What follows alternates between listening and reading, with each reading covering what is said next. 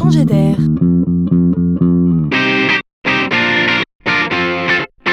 C'est la chronique de Laurent Collen.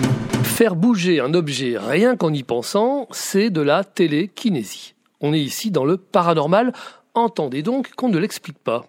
On finira bien par trouver, disent en chœur les passionnés de futur. Rien ne sera impossible au XXIe siècle, c'est le siècle de la science. Alors ils cherchent les chercheurs.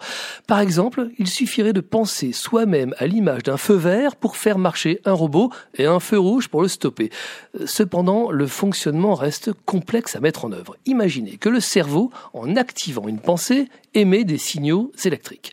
Ceux-ci sont captés par un casque à électrode, puis diffusés par Wi-Fi ou Bluetooth un ordinateur. C'est là que ces signaux vont être décodés, triés par un algorithme, puis traduits en une action à déclencher.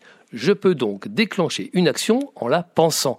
Cela ressemble à de la magie, mais en réalité, ce ne sont que des lignes de code. Cette expertise n'est pas encore suffisamment stable aujourd'hui, mais comprenez que demain, nous pourrons par la pensée éteindre ou fermer la lumière, fermer des portes, changer de chaîne sur la télévision, actionner le micro-ondes.